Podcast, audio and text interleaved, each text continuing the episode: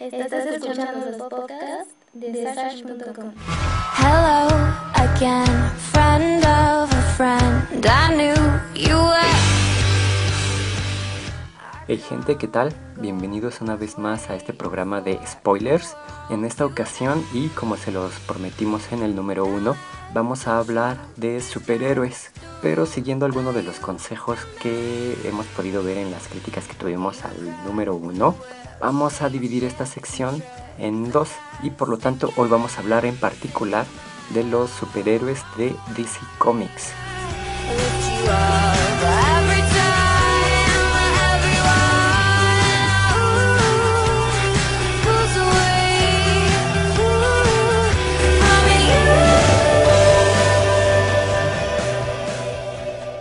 Así que empecemos con uno de los más importantes, que es Batman. Estás escuchando los podcasts de Sash.com. I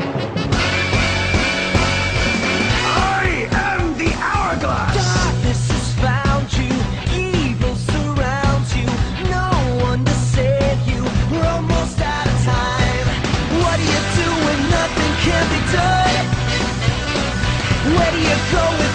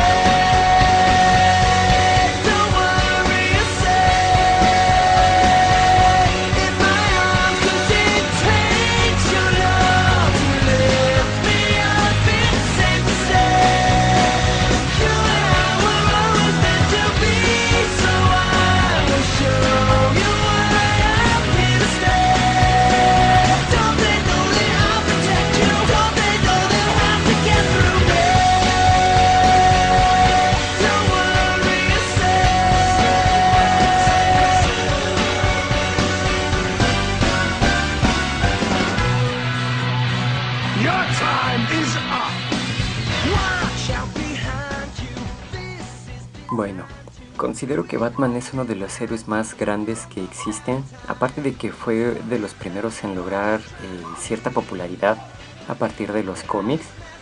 Sus películas son las que más éxito han tenido, hablando claro de DC Comics, ya que, eh, pues no sé, hay, hay varios personajes que han querido tener su propia película o que la han tenido pero que no han podido ser tan populares o que han dado tan buenos resultados. Como pueden ser el caso de eh, Superman, que sus películas no, pues al público no le gustan demasiado, ya llegaremos a ello. O de la Mujer Maravilla, que siempre ha estado en proyecto su realización, pero nunca se ha llevado a cabo. Lo que podemos resaltar en este momento son es un parteaguas entre las películas de Batman, las de antes y las de después. ¿Cuáles son las de antes? Pues obviamente esa, la, la primera interpretación en la pantalla grande de Batman, hecha por Michael Keaton. Desde mi punto de vista es uno de los Batman más, más reales y más apegados a lo que es el, el personaje. Bruno Díaz es un filántropo, un empresario millonario, no tiene eh, la necesidad de andarse, pues no sé, haciendo un alter ego o creándose una personalidad. Las ideas, yo soy un tonto y soy un inocente como lo haría cualquier otro superhéroe, ya que eh, su personalidad choca completamente con la que es Batman.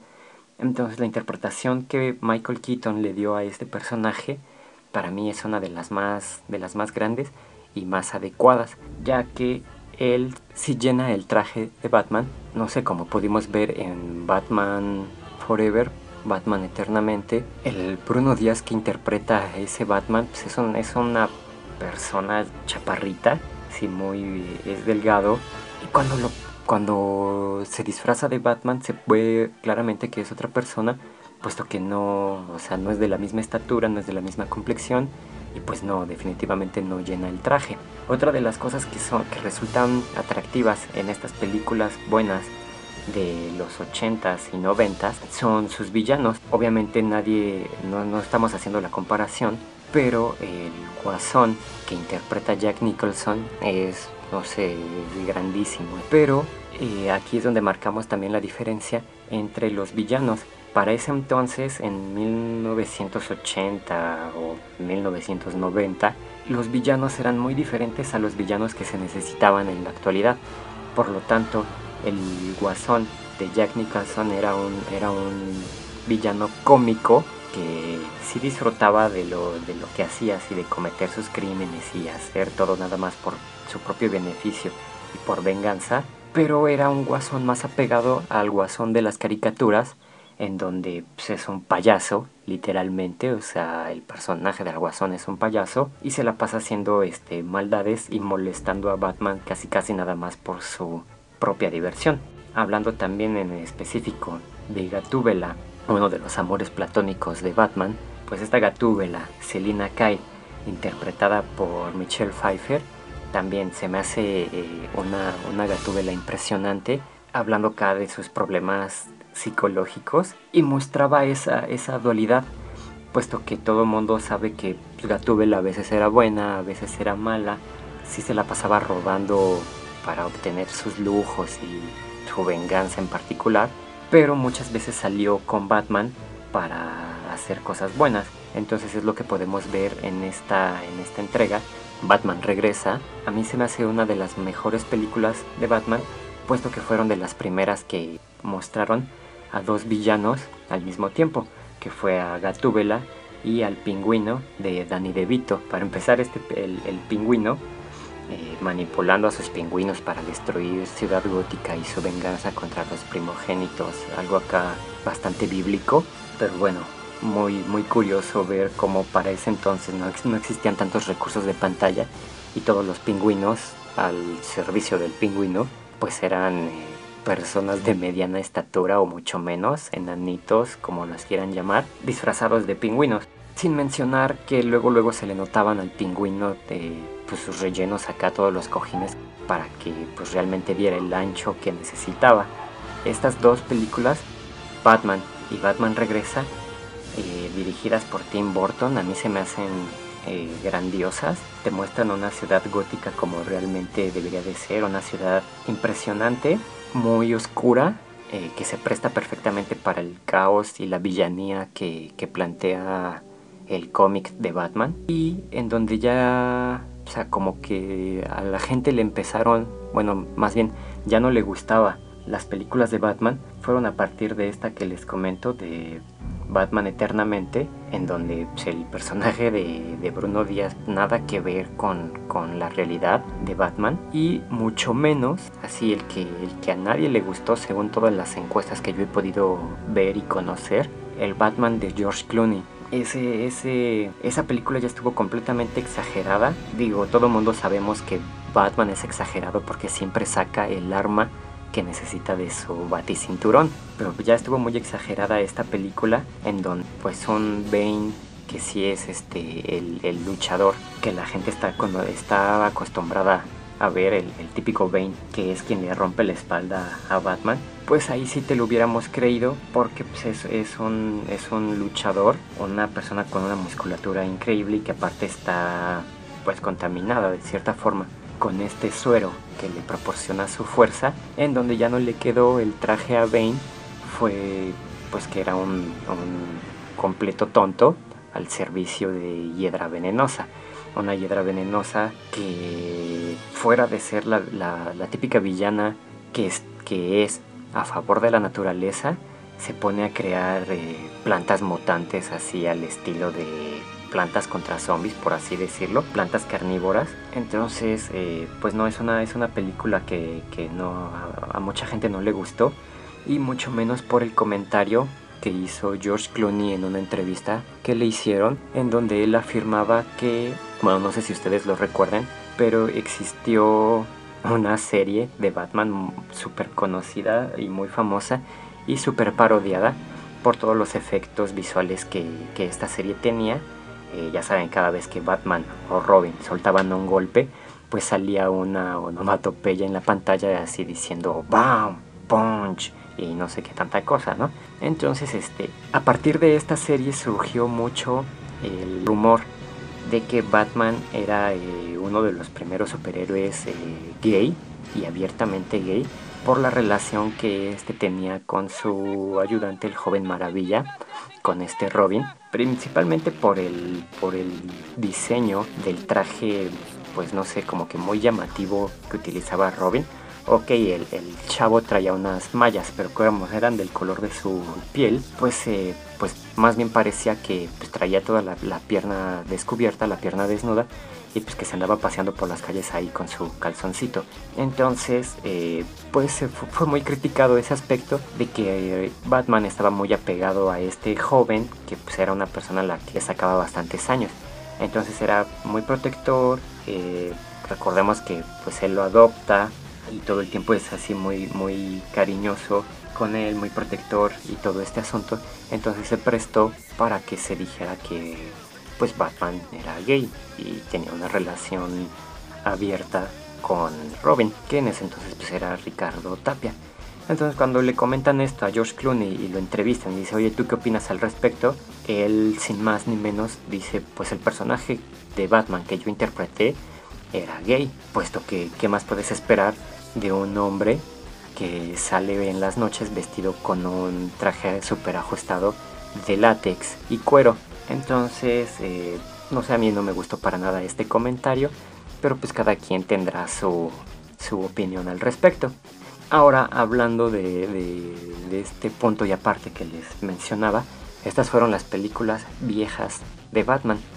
Las nuevas marcaron así como que un, un super cambio en las películas de superhéroes. Y estoy hablando en específico, bueno, sabemos que la nueva, la nueva trilogía de Christopher Nolan fue, fue genial, muy grande, todo el mundo se las aplaudió. Batman inicia, no, no fue así como que la, la gran maravilla, pero sí marcó el cambio a comparación de las producciones, por ejemplo, de Tim Burton. Pero en Batman Inicia, eh, la trilogía de Christopher Nolan, muestra un superhéroe más adecuado a los tiempos modernos en donde existe todo este asunto de pues la villanía, el, caos eh, internacional y todo este aspecto en donde el guasón, el Joker que interpretó Ledger fue súper ovacionado y mucha gente dijo que le robó la pantalla a Batman, siendo que todo el mundo iba a ver esas películas para ver la interpretación de Ledger de ese eh, super guasón genial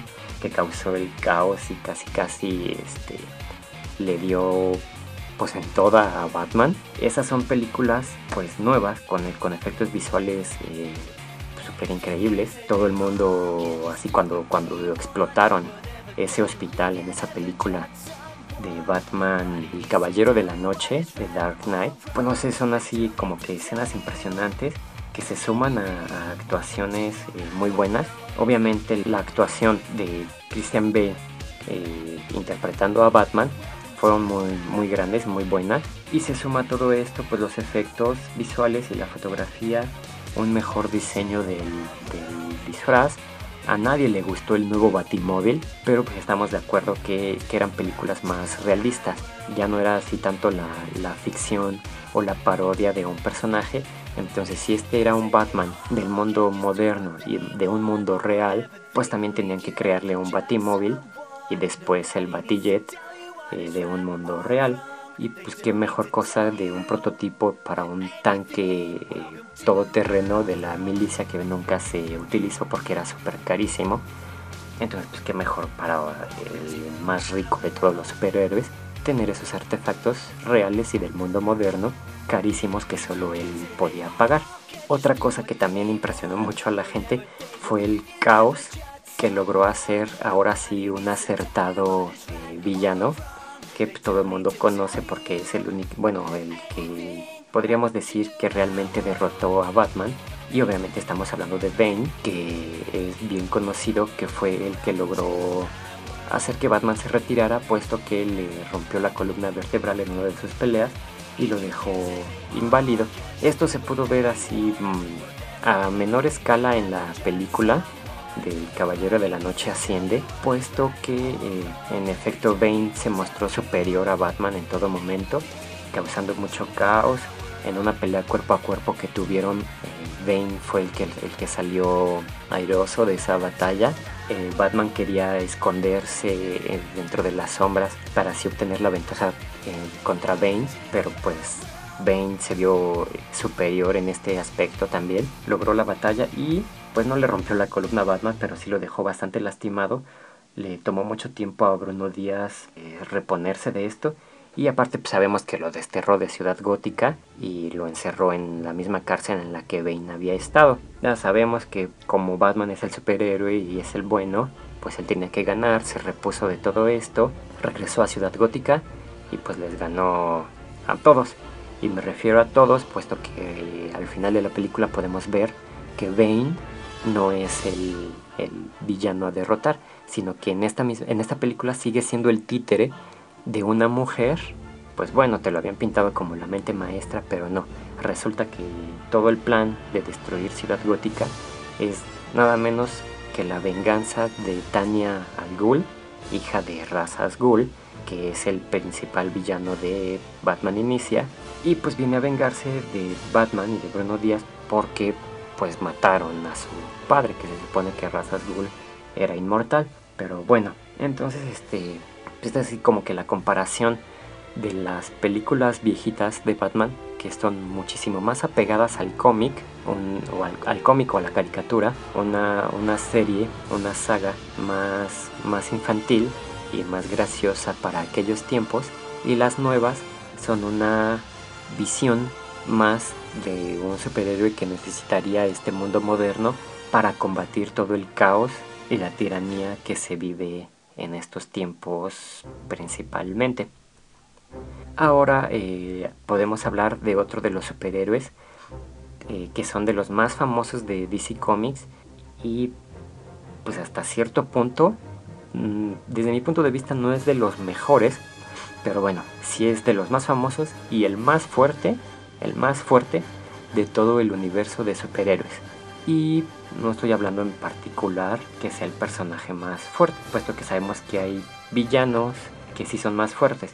Pero bueno, estamos hablando de Superman, que la, única cosa que me agrada de Superman es que él mismo en una entrevista que le hicieron, obviamente estoy hablando de- del cómic, fue que Superman aceptó que Batman era el hombre más peligroso del planeta y esto solo porque, bueno, Bruno Díaz, dejen ustedes el, el poder adquisitivo impresionante que tiene, las palancas impresionantes, toda la influencia que tiene, aparte sus alter egos. Bruno Díaz no solo tiene el alter ego de Batman, el cual sabemos que pues, es uno de los mejores superhéroes que, que existen porque, lo vuelvo a repetir, de su baticinturón saca siempre el arma adecuada que necesita para encarar a cualquier villano. Y una muestra de esto es en algunos crossovers que Batman ha tenido, derrotando a algunos cuantos aliens de la saga de Aliens. Ha peleado contra depredadores y pues, ha salido victorioso. Y una vez en un crossover que tuvo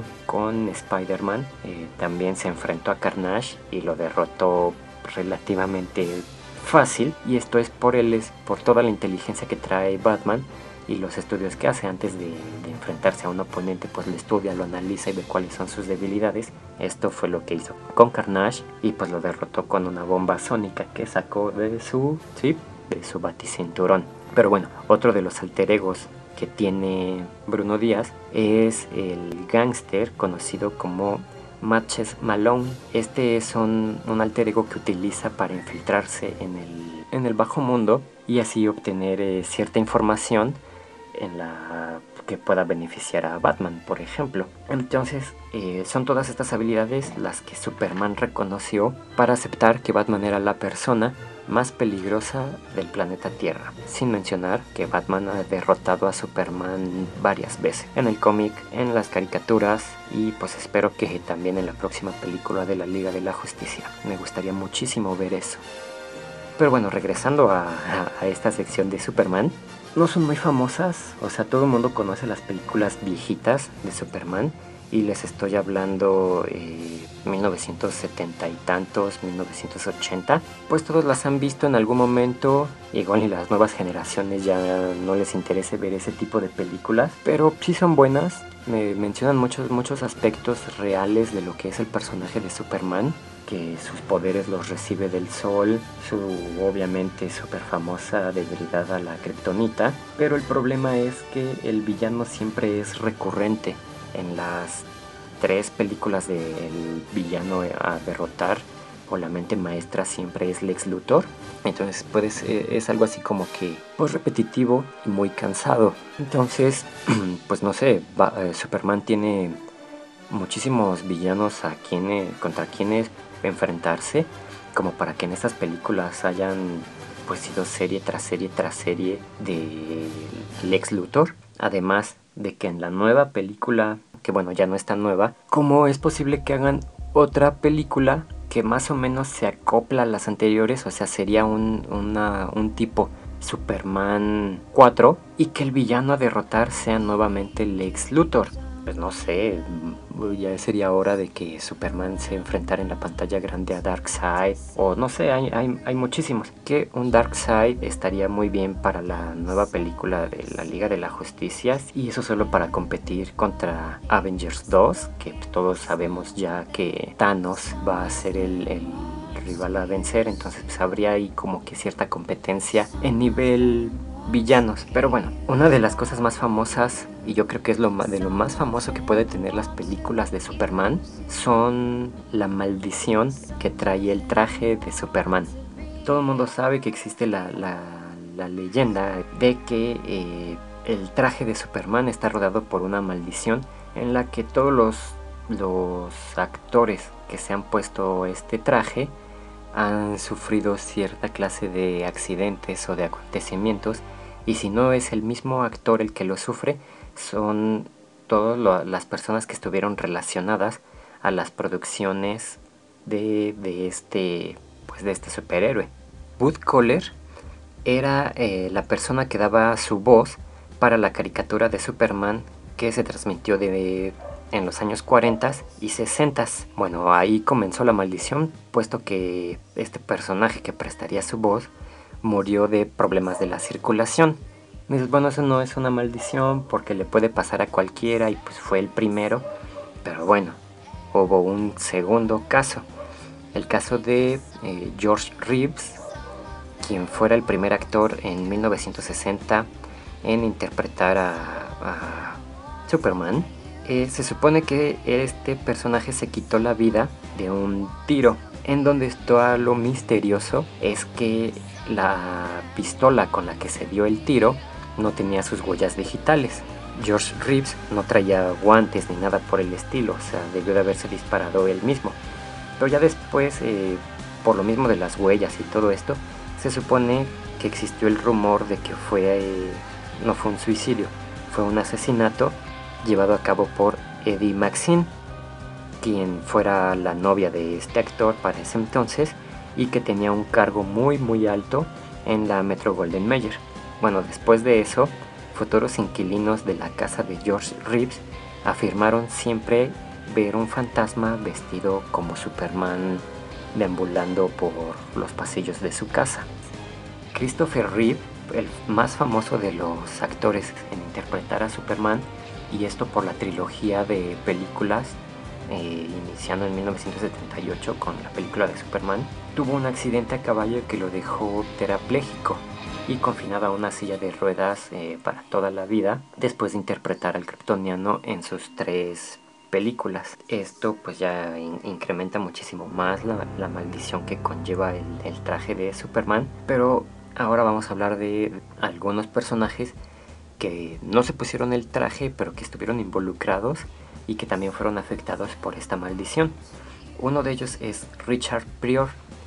Él es como que un medio villano cibernético en Superman 3 en 1983. A él no le pasó nada, pero eh, su novia, que era una supermodelo muy famosa, sufrió un episodio de amnesia eh, camino hacia el aeropuerto. Eh, se perdió, estuvo, no sé, ausente durante tres días y luego de eso fue encontrada muy asustada y paranoica por ahí, se encontraron en las calles. Todo esto se encontraron en las calles, eh, se dieron cuenta que se había cortado de ella toda la ropa, si estaba desgarrada y todo. El cabello también se lo había cortado todo a navajazos y aseguraba que alguien la, la estaba siguiendo así todo el tiempo.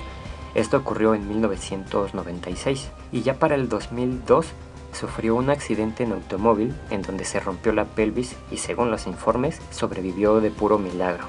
Otro de los allegados que también sufrió la maldición fue el famoso actor Marlon Brando, quien interpretó a Jor-El, el papá de Superman, obviamente. Su hijo asesinó al novio de su hermana y fue condenado a 10 años. Y en 1995 su hija se suicidó. Eh, la verdad no se sabe si fue por este mismo motivo, pero pues bueno, sus do- perdió a sus dos hijos. Luego, sucesos menos graves de la maldición, pero si conoces la famosa serie de Superman eh, que se llamaba Luisa y Clark, a estos dos eh, actores no, no les pasó nada, pero a partir de esta serie, la carrera pues, cinematográfica, la carrera actoral de estos dos personajes nunca despegó a partir de que interpretaron respectivamente a Luisa y Clark en la famosa serie de Smallville.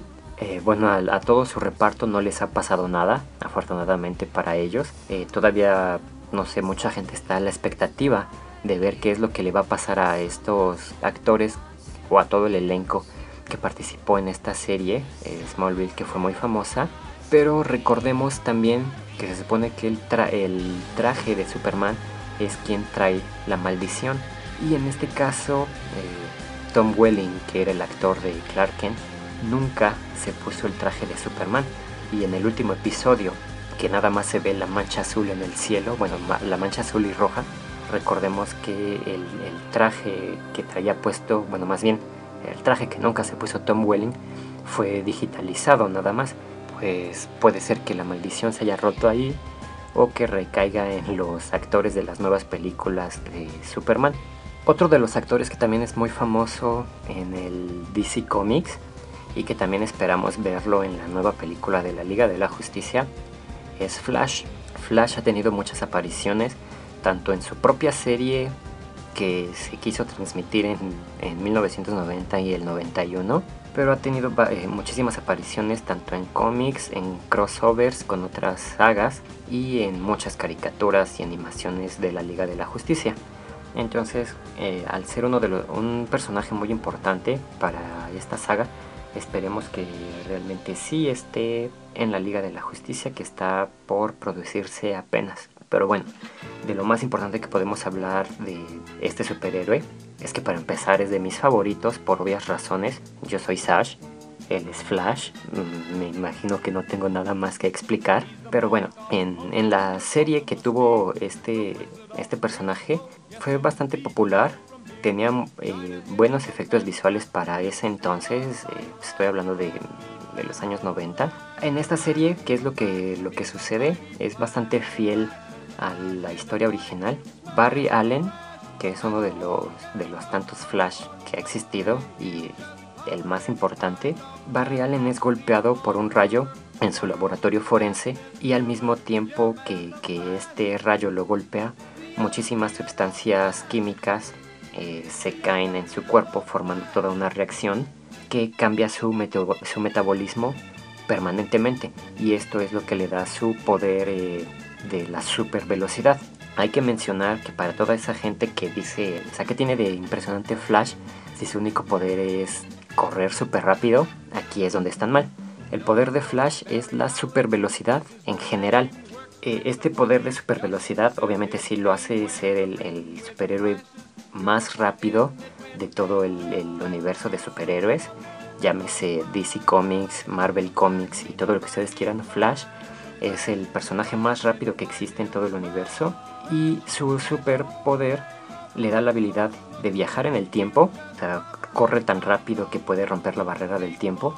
Él puede hacer que su cuerpo vibre para descomponer sus moléculas y este poder lo utiliza para atravesar cuerpos sólidos, llámense paredes, rejas y todo lo que ustedes quieran. Y ese poder de vibrar se lo puede transmitir a otros cuerpos para hacerlos explotar, que bueno, ese, ese era como que un defecto al no controlar esa, esa habilidad, pero pues bueno, también podría utilizarse como, como una habilidad especial, hacer que ciertos objetos vibren y que exploten para su beneficio, pero ya después, eh, perfeccionando esta habilidad, pudo hacer que esos mismos objetos vibraran tan rápido que los, los mandaba a puntos específicos en el tiempo.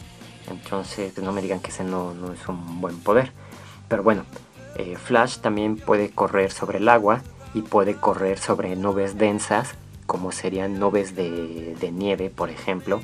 Y algo que es muy, muy curioso es que puede leer, aprender, pensar y hablar a una super velocidad. Pero pues, bueno, es, eh, es una de las habilidades que, que todos los Flash han tenido a través del tiempo porque pues han habido eh, varios Flash, no es que haya muchísimos, pero lo que sí me, me- se me hace muy importante dejar en claro es que Flash es el superhéroe más rápido que existe en todo el universo, muchísimo más rápido que Superman, eso está claro. Otro de los superhéroes que estamos esperando ver es Linterna Verde. Pues aquí en, podemos decirlo, en el planeta Tierra es un gran superhéroe por las habilidades que, que este posee y que son brindadas, todos sabemos, por su anillo.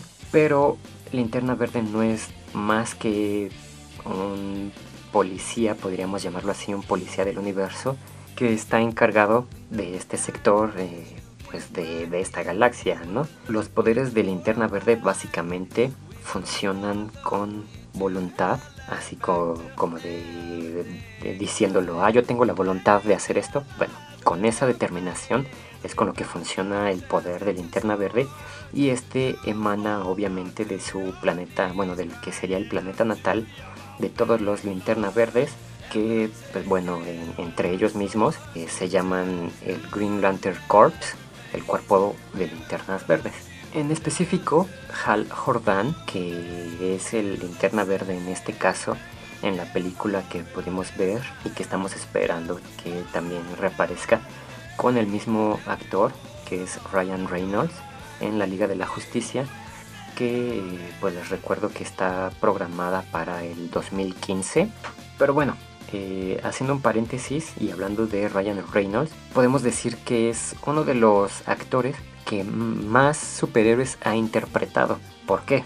obviamente ha interpretado a Linterna Verde eh, interpretó también a Hannibal King un cazador de vampiros en la película de Blade Trinity, la 3 de Blade del cazador de vampiros. Interpretó a Deadpool en X-Men Orígenes en la película de Wolverine y se supone que también estuvo en pláticas para hacer la película de Deadpool.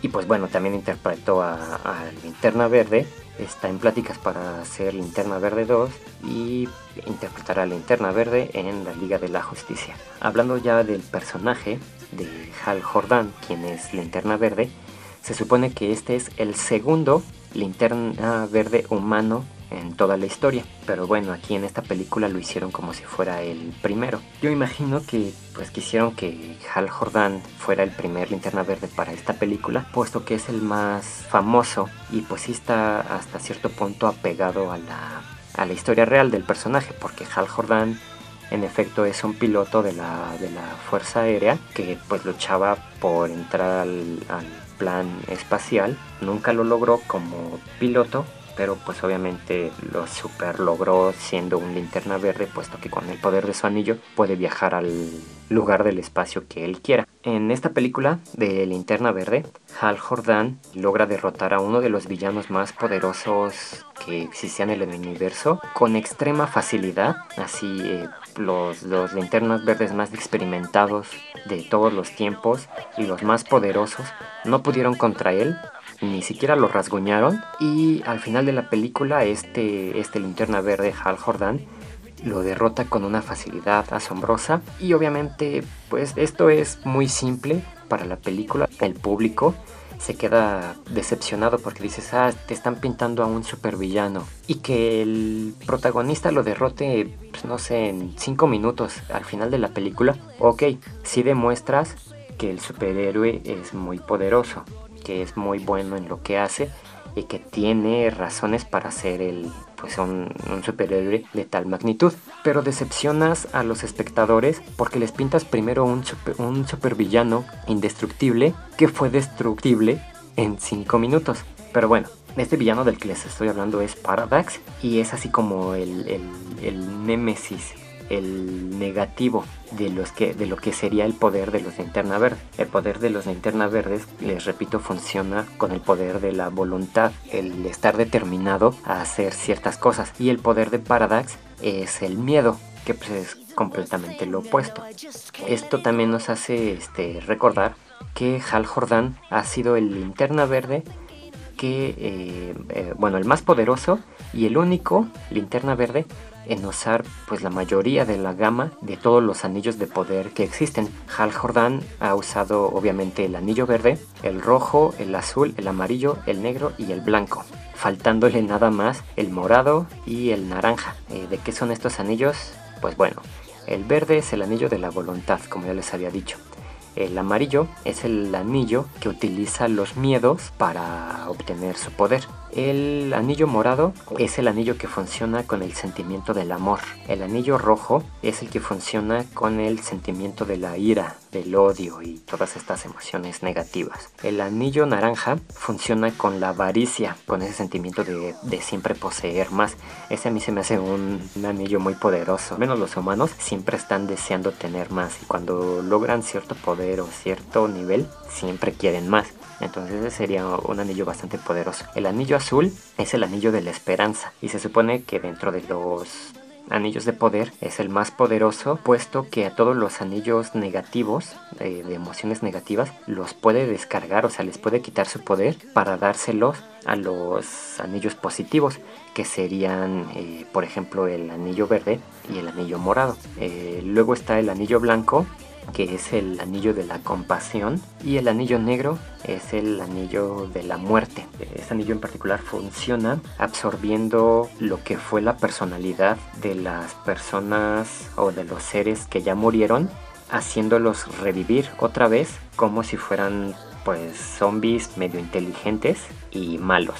Eh, de aquí eh, nos pasamos a la, la Mujer Maravilla, que es otro de los superhéroes más conocidos de DC Comics y de los que están confirmados si es que se lleva a cabo la película de la Liga de la Justicia. Este personaje que es femenino es uno de los más importantes para DC Comics porque forman el triunvirato, por así decirlo, de los superhéroes más famosos y más fuertes y más representativos de DC Comics. Estoy hablando de Superman, Batman y la Mujer Maravilla hablándoles un poquito de la Mujer Maravilla. Su nombre es la princesa Diana de la isla de las Amazonas, eh, que se llama Paraíso, o sea, la isla Paraíso, en donde viven todas las Amazonas.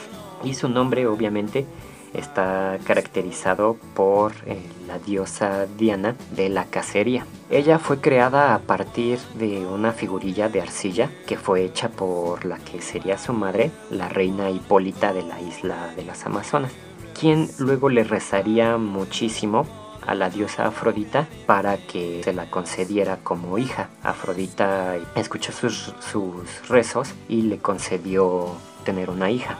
Al ser hija de, pues, de la diosa Afrodita, la princesa Diana era la más hermosa de toda la isla, era mucho más fuerte que Hércules, según se dice, poseía la sabiduría de la diosa Atena y era más ágil y más veloz que Hermes.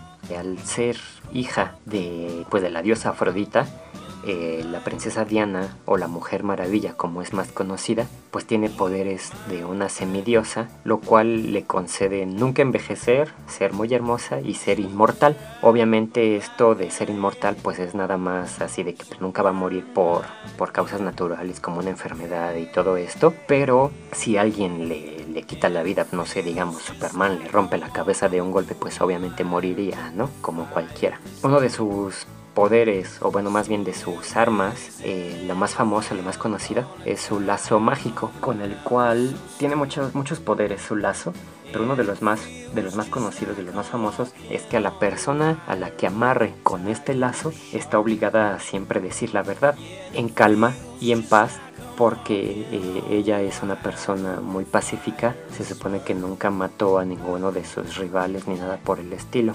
También se supone que si ella misma es amarrada con su lazo mágico, pierde todos sus poderes.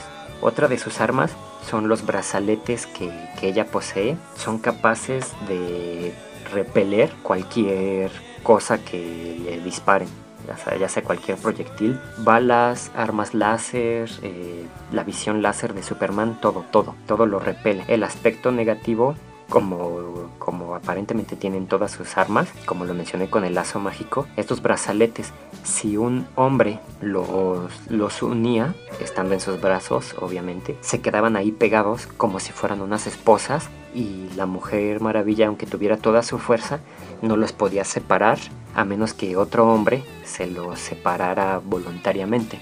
Esto se debe a que pues las amazonas son completamente feministas, no, no creen en los hombres y de hecho por eso ellas se marcharon a la isla Paraíso que está en el Triángulo de las Bermudas, porque eh, negaban a los hombres a su fuerza y todo este aspecto. Entonces, ese es así como que la personalidad principal de la Mujer Maravilla, ser feminista. Los poderes de semidiosa de la Mujer Maravilla también le permitieron en, en una ocasión levantar el Jorlin de Thor, o sea, el, el, martillo de Thor. Ella sí puede levantarlo porque pues, al ser hija de una diosa, ahí se comprueba su honor y su valor para poder levantarlo. Y en específico, la Mujer Maravilla utilizó el martillo de Thor para pelear contra Tormenta en un crossover que se hizo una vez de la Liga de la Justicia con X-Men. Eh, la verdad no sé quién haya ganado en esta pelea, pero lo que sí sé es que en un crossover la Mujer Maravilla y Tormenta se fusionaron una vez para formar a la heroína amazona. Este es el único dato que tengo. Nunca, nunca he visto ese cómic ni nada por el estilo. Pero me gustaría mucho ver qué técnica utilizaron para fusionarse. Hubiera estado muy vaciado que utilizaran la fusión de Dragon Ball. Pero bueno, eh, no, no creo que haya sido así, la verdad. La Mujer Maravilla ha tenido muchos, muchos fracasos al querer producir su propia película. Hace como dos años, dos o tres años, existió el rumor de que iba a salir una nueva serie de televisión de la Mujer Maravilla. Iba a ser una versión muy novedosa y muy juvenil, puesto que la Mujer Maravilla iba a ser interpretada por una joven con un estilo más rebelde. En vez de vestir el típico traje de la Mujer Maravilla, iba a estar vestida con un pantalón creo que de mezclilla o de cuero, igual chamarra de cuero y sí eh, su playera de color representativo de azul y rojo, como la bandera de Estados Unidos, pero nunca se llevó a cabo porque se supone que se iba a suspender para grabar la película de la Mujer Maravilla, la cual tampoco se llevó a cabo. Entonces eh, creo que en el primer lugar en el que vamos a poder ver a la Mujer Maravilla en acción va a ser nuevamente hasta la Liga de la Justicia en el 2015. Lo que sí existe y fue muy bueno de La Mujer Maravilla fue la serie de televisión que se transmitió de 1975 al 79, protagonizada por Linda Carter, interpretando a la Mujer Maravilla. La serie tuvo muy buena respuesta, estuvo muy apegada a lo que era la historia de la Mujer Maravilla real. Eh, ya por último podemos mencionar una serie que se llamaba Birds of Prey, Aves de Cacería, en donde la protagonista era Elena Kyle, hija de Batman y de Gatúbela. Obviamente Batman nunca tuvo conocimiento de que tuvo un hijo con Gatúbela. Selina Kyle lo mantuvo en secreto. Pero bueno, resulta que en, en, esta serie plantean que Batman sí tenía un superpoder. Que era el mismo poder que tenía Gatúbela. Este poder que tenía era, era conocido ya en este entonces como el poder de los metahumanos.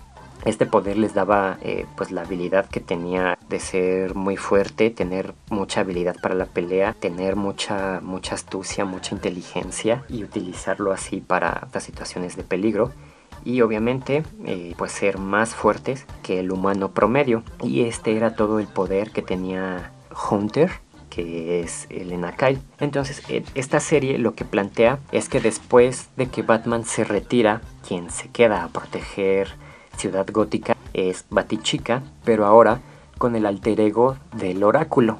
Recordemos que Batichica se queda inválida tras un enfrentamiento con el Guasón, entonces como ella ya no puede salir a luchar contra el crimen, lo que ahora ella hace como oráculo es ayudar a Hunter a proveerle cierta información. El oráculo, que es Bárbara Gordon, es ahora un hacker muy poderoso que eh, se infiltra en todas las organizaciones de los criminales para proporcionarle la información necesaria a Hunter y que pues logre, logre sus objetivos. El villano a vencer en esta serie y la, la mente maestra es Harley Quinn, la que fuera asistente del Guasón en los tiempos de Batman y que ahora es la máxima directora del asilo Arkham, en donde se encuentra preso el Guasón. La duda es porque nunca lo dejó salir ni nada, pero bueno, de eso se trata esta. Esta serie está basada muchísimo en el estilo de las películas de Tim Burton de Batman, ya que la ciudad gótica que se muestra en esta serie tiene el, el mismo estilo oscuro de Tim Burton y además podemos darnos cuenta que está basada en esta saga porque cuando Hunter y el oráculo están en su base secreta que es en la torre del reloj de Ciudad Gótica, tienen en un aparador el antiguo traje de Batman y de Gatúbela utilizada, utilizados en la película de Batman Regresa. Y pues bueno, eso es por el momento todo lo que, lo que tenemos para este podcast de superhéroes de DC Comics. Les agradezco que lo hayan escuchado completito. Les pido que, eh, pues ya que están en, en iTunes, que nos regalen estrellitas o comentarios para seguir mejorando. Les recuerdo que mi Twitter es arroba por si quieren hacer alguno que otro comentario y que visiten la página principal de sash.com. Nos vemos o bueno, más bien nos escuchamos en el siguiente podcast y les adelanto que el número 3 se va a tratar sobre superhéroes de Marvel Comics, como tenía que ser. Gracias y adiós.